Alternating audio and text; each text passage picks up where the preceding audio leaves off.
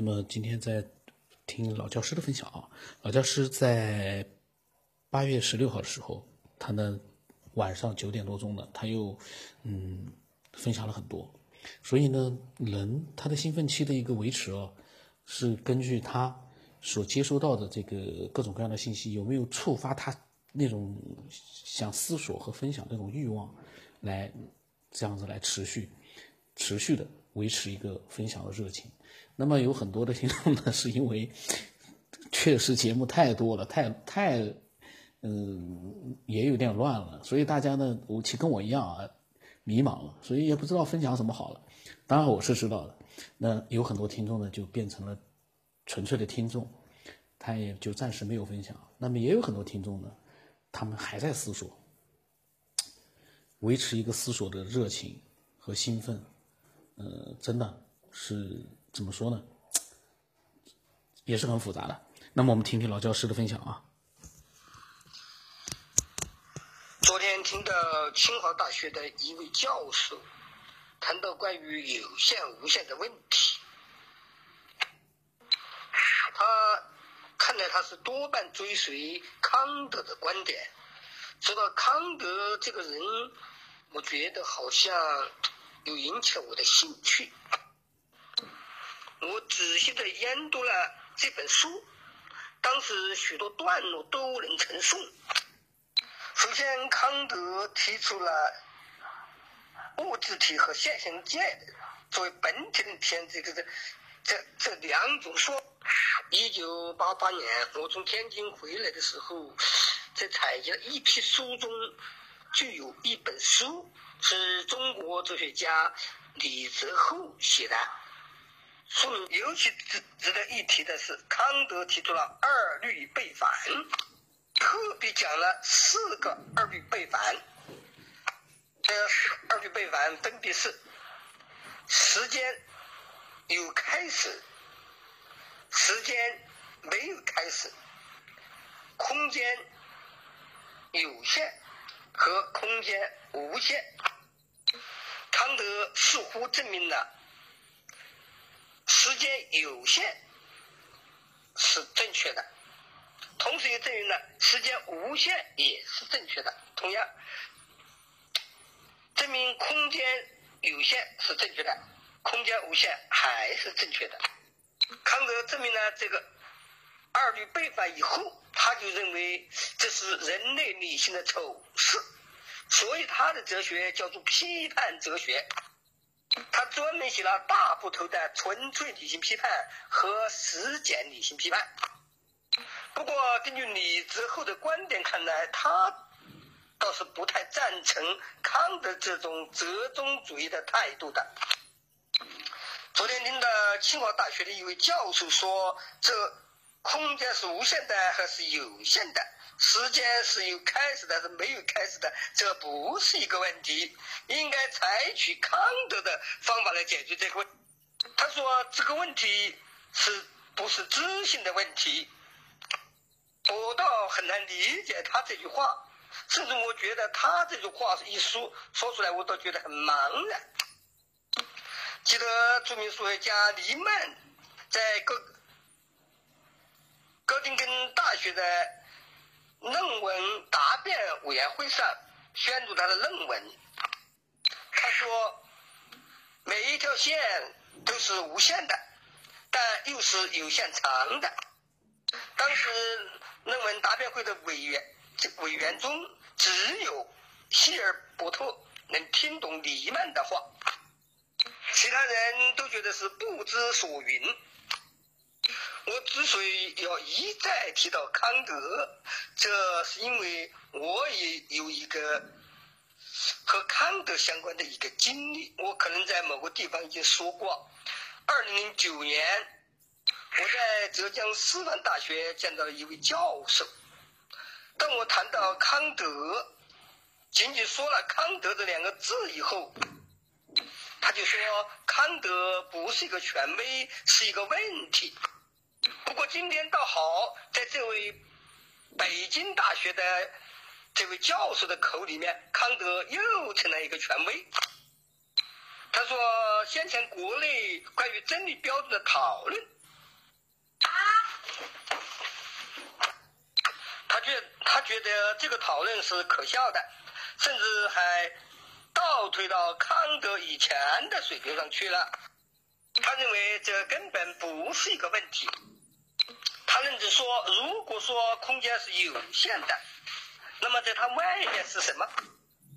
说到这里，我也想起了我和我的朋友的一次哲学交流，当时好像也是讨论这个问题的。朋友用了一个形象的比喻说：“我们把一切东西都打包，那么在包外还有什么东西吗？”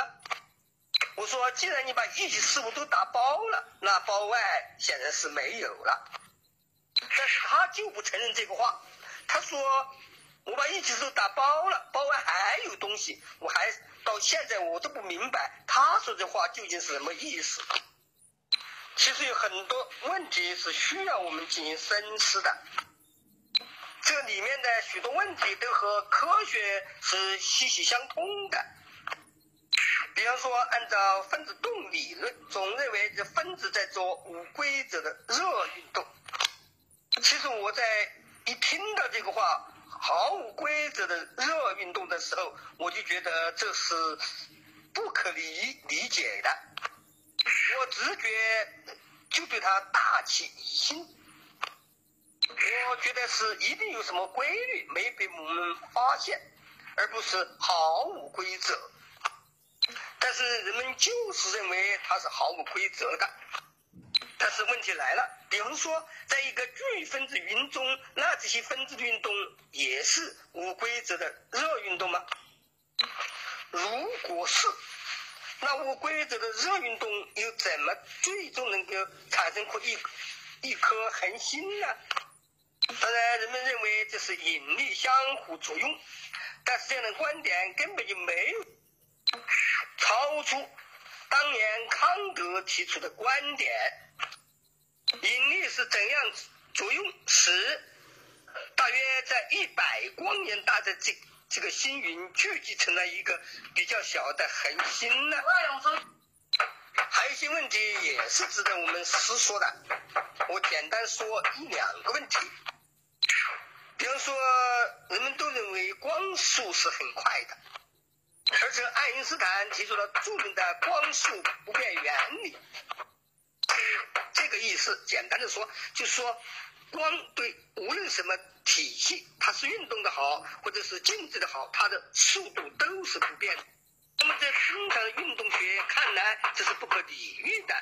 但是莫克所谓的方程也支持他这种看法。不过后来的一个发现，可能对这个现象做出一个解释。但是爱因斯坦他没有这样做，没有这样做。他只是提出了光速不变原理，而且他演绎出了一个光速，以光速加上一个速度，它的和还是光速。这实际直接促成了爱因斯坦认为光速是最高的。这光速加上一个速度的和还是光速，实际就是他所建立的一个特殊的速度。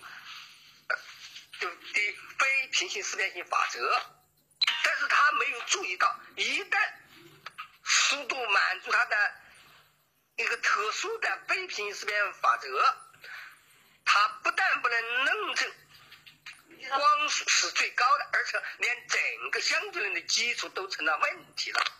那么我们如何解释这个问题呢？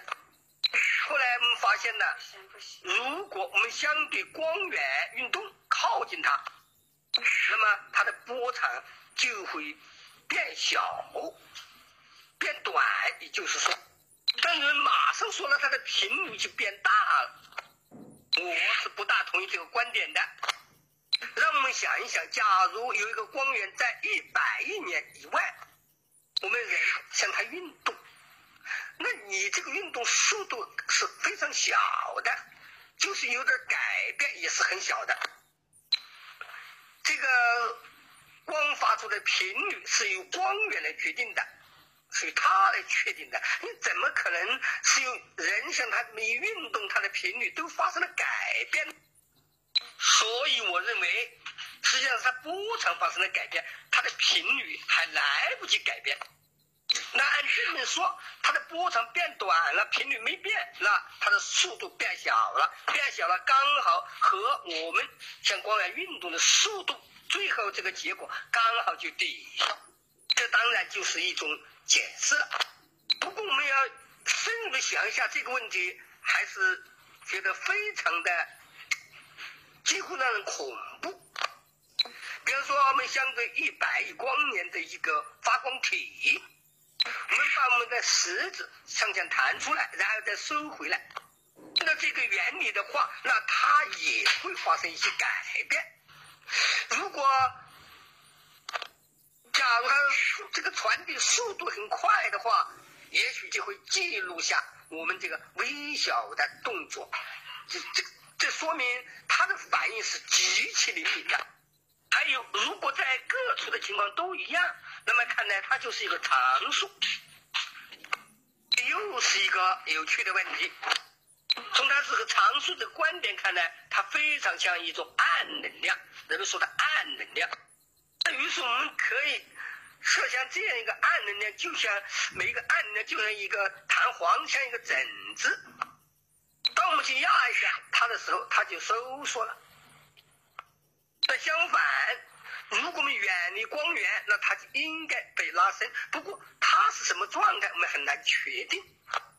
如果是这样，我们就理解了这一点了。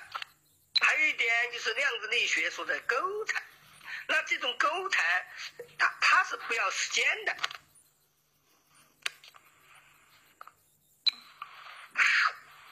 其实，嗯。其实我认为这是一种倒退，在常人产生的时候、诞生的时候，实际上就是反对所谓的超距作用学说；但是在量子力学诞生以后，反而认为这种超距作用学说有无限快的速度的这种情况，那是正确的，那不是一种倒退是什么？今天就说这些吧。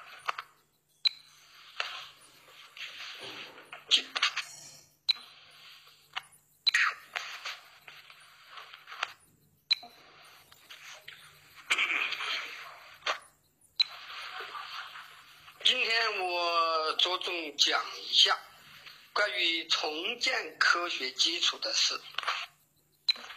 我思考这个问题实在是很久了，大概在一九八八年的时候，到天津农学院去讨论问题，就是关于物质的问题。当时我总结了全部科学发展的成果和人类。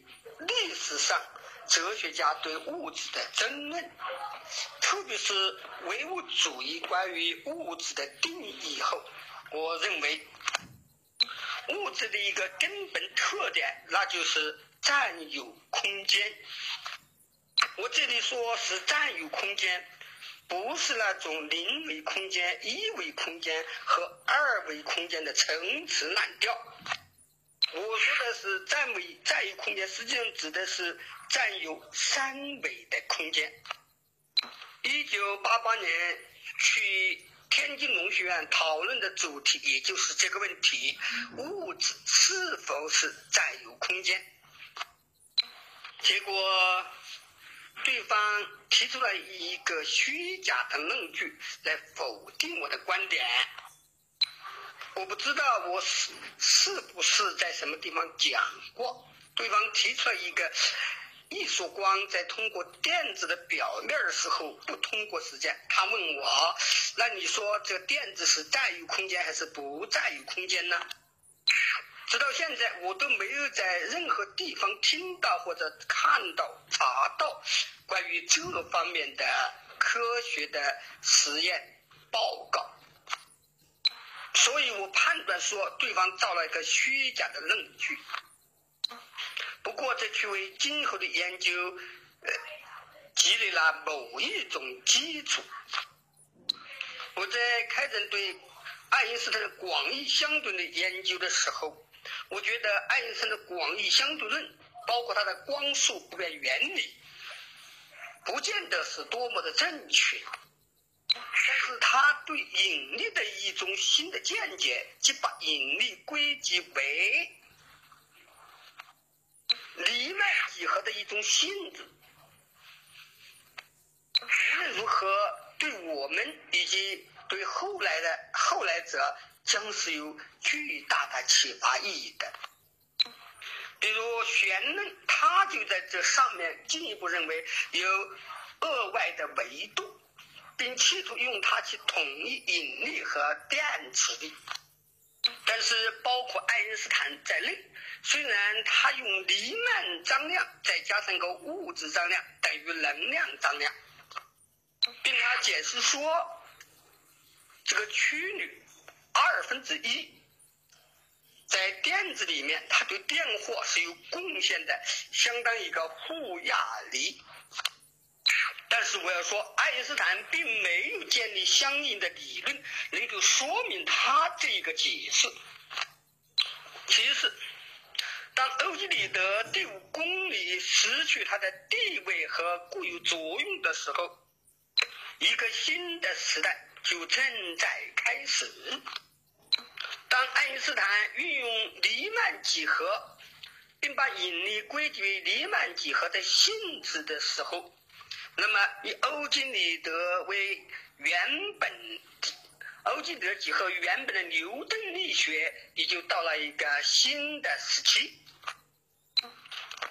到现在为止，我看得非常清楚，必须建立一种完全不同于欧几里得的几何。欧几里得几何，那它的对象究竟来源什么？我们可以用一个很简单的话来回答这个，它来源于一种抽象，它来源于什么抽象呢？它来源于对物体的形式的一种抽象，当然有时也来源于运动的路线的一种抽象，但是人们往往没有深入去讨探讨这种抽象到底还剩下什么。尤其重要的是，人们没有探讨，比方说一条线，一条线段。它是由什么构成的？或者这个说法甚至就是不正确的呢？如果要建立新的科学，必须要对科学建立新的基础。那这个基础首先就是对欧几里得几何的一个否定，不光是否定第五公理，而且将要全盘否定它的基本思想。举一个例说，我们看水面都是个平面，尤其在大海上看水面，我们更觉得是个平面。但是，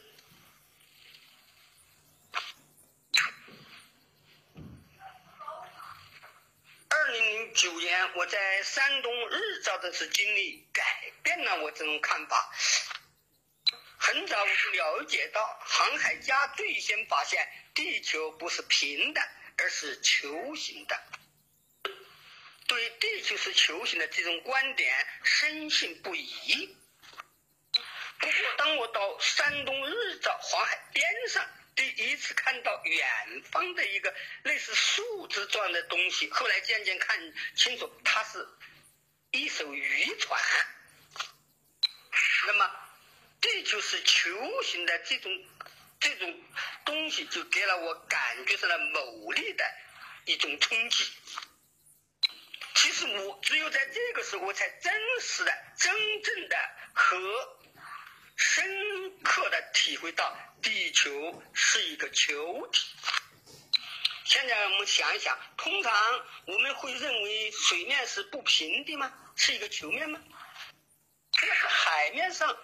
我们如果没有这样一次亲身经历，我们还是对这个地球是球形的，不管怎么说，印象总是不深刻的。地球有多大？地球的直径不过一万二千多公里，那它看起来都是平的。那么太阳直径有多大？太阳直径有一百四十万公里。如果我们假如像观察海面一样去观察太阳的表面，我们会觉得怎么样？肯定是很平的。那么银河系有多大？银河系初步估计也有十多万光年吧。那么我们在观察银河系的表面的时候，那它是不是更平呢？而宇宙是上百亿到千亿光年，它的直径。那么，如果我们去观察这个宇宙，你会觉得它怎么样呢？是不是很平呢？但是，然而宇宙它是一个球形。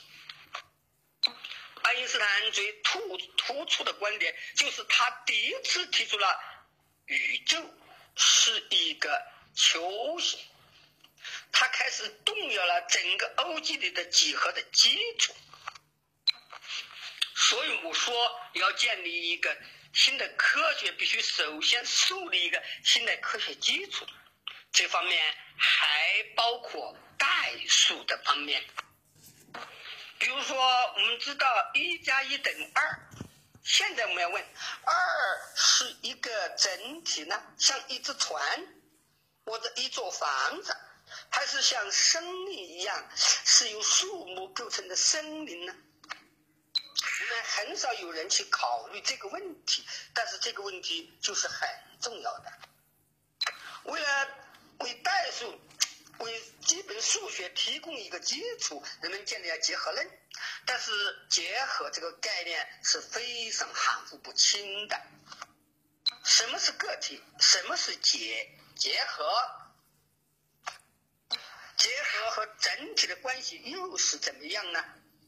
等等，还我们能够很自由的数数，那么这是一种什么样的性质？它和宇宙的膨胀或者收缩有没有一定的关系呢？等等，所以我说要建立一个新的科学基础。这个，那么这个已经到后来呢，已经是他在。嗯，前两天发过来的了，然后呢，下来的话，我再录一期呢，就是把它前两天发的，包括昨天的，呃，把它录出来呢，有还蛮长的。录出来的话呢，就是这个新的分享呢，就全部都结束了，老教师的新的分享就全部结束了。然后我又可以录一大批，呃，其他的分享者分享过来内容，因为也有很多新的分享者，他们分享的内容，有的呢内容还蛮多的，我的要录出来。呃，这然后呢，呃，我在想啊，如果说新的听众如果说要分享的话呢，嗯，我也非常的期待。同时呢，嗯，我也在想，因为因为有很多的听众，他们添加了我之后分享的确实比较是零碎的，零碎，两分钟、一分钟就能读完的那样的分享呢，我觉得呢也挺好，呃，但是呢。其实我在想啊，如果我们在思索一件事情的时候，其实可以把它更加的细化，更加的去扩展，然后呢，把它说的更加清楚，而不是那种大纲性的。因为很多听众分享的内容呢是比较大纲性的，把他这个对世界的整个的一个看法，就是纲领性的跟我分享了几句。这个呢，怎么说呢，也挺好的。但是呢，如果说当我们去给别的人去呃分享。这样的一些内容的时候呢，我们会发现啊，嗯，不如细一点，然后呢，呃，讲的更明白一点，那样的分享呢，可能更有效。因为那种大纲性的，就是结论性的东西呢，嗯，怎么说呢？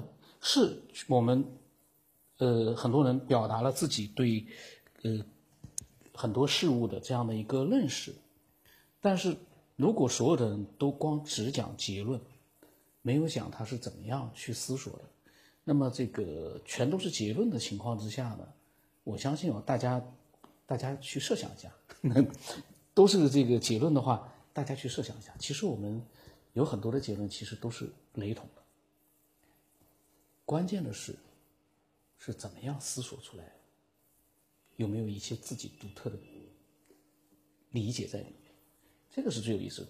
再辅助一些真实的一些自己的一些经历，或者自己的一些真实的一些呃思索的一些呃方方面面，周围所看到的一些东西，那样的话呢就更加有意思一点。我个人的一点想法啊，因为我也不知道自己在说什么，因为我在想结局嘛。嗯，总要说两句自己的想法，那就扯两句。嗯，具体扯了些什么，到时候我也只能，我也只能自己再听一遍，我才知道了。大家，大家理解一下啊，听多了大家应该能理解的。那么，还是那句话，我们期待更多的分享者来分享，同时也期待更多的分享者，嗯，能够深入细致的去。真实的去分享。那么今天到这里。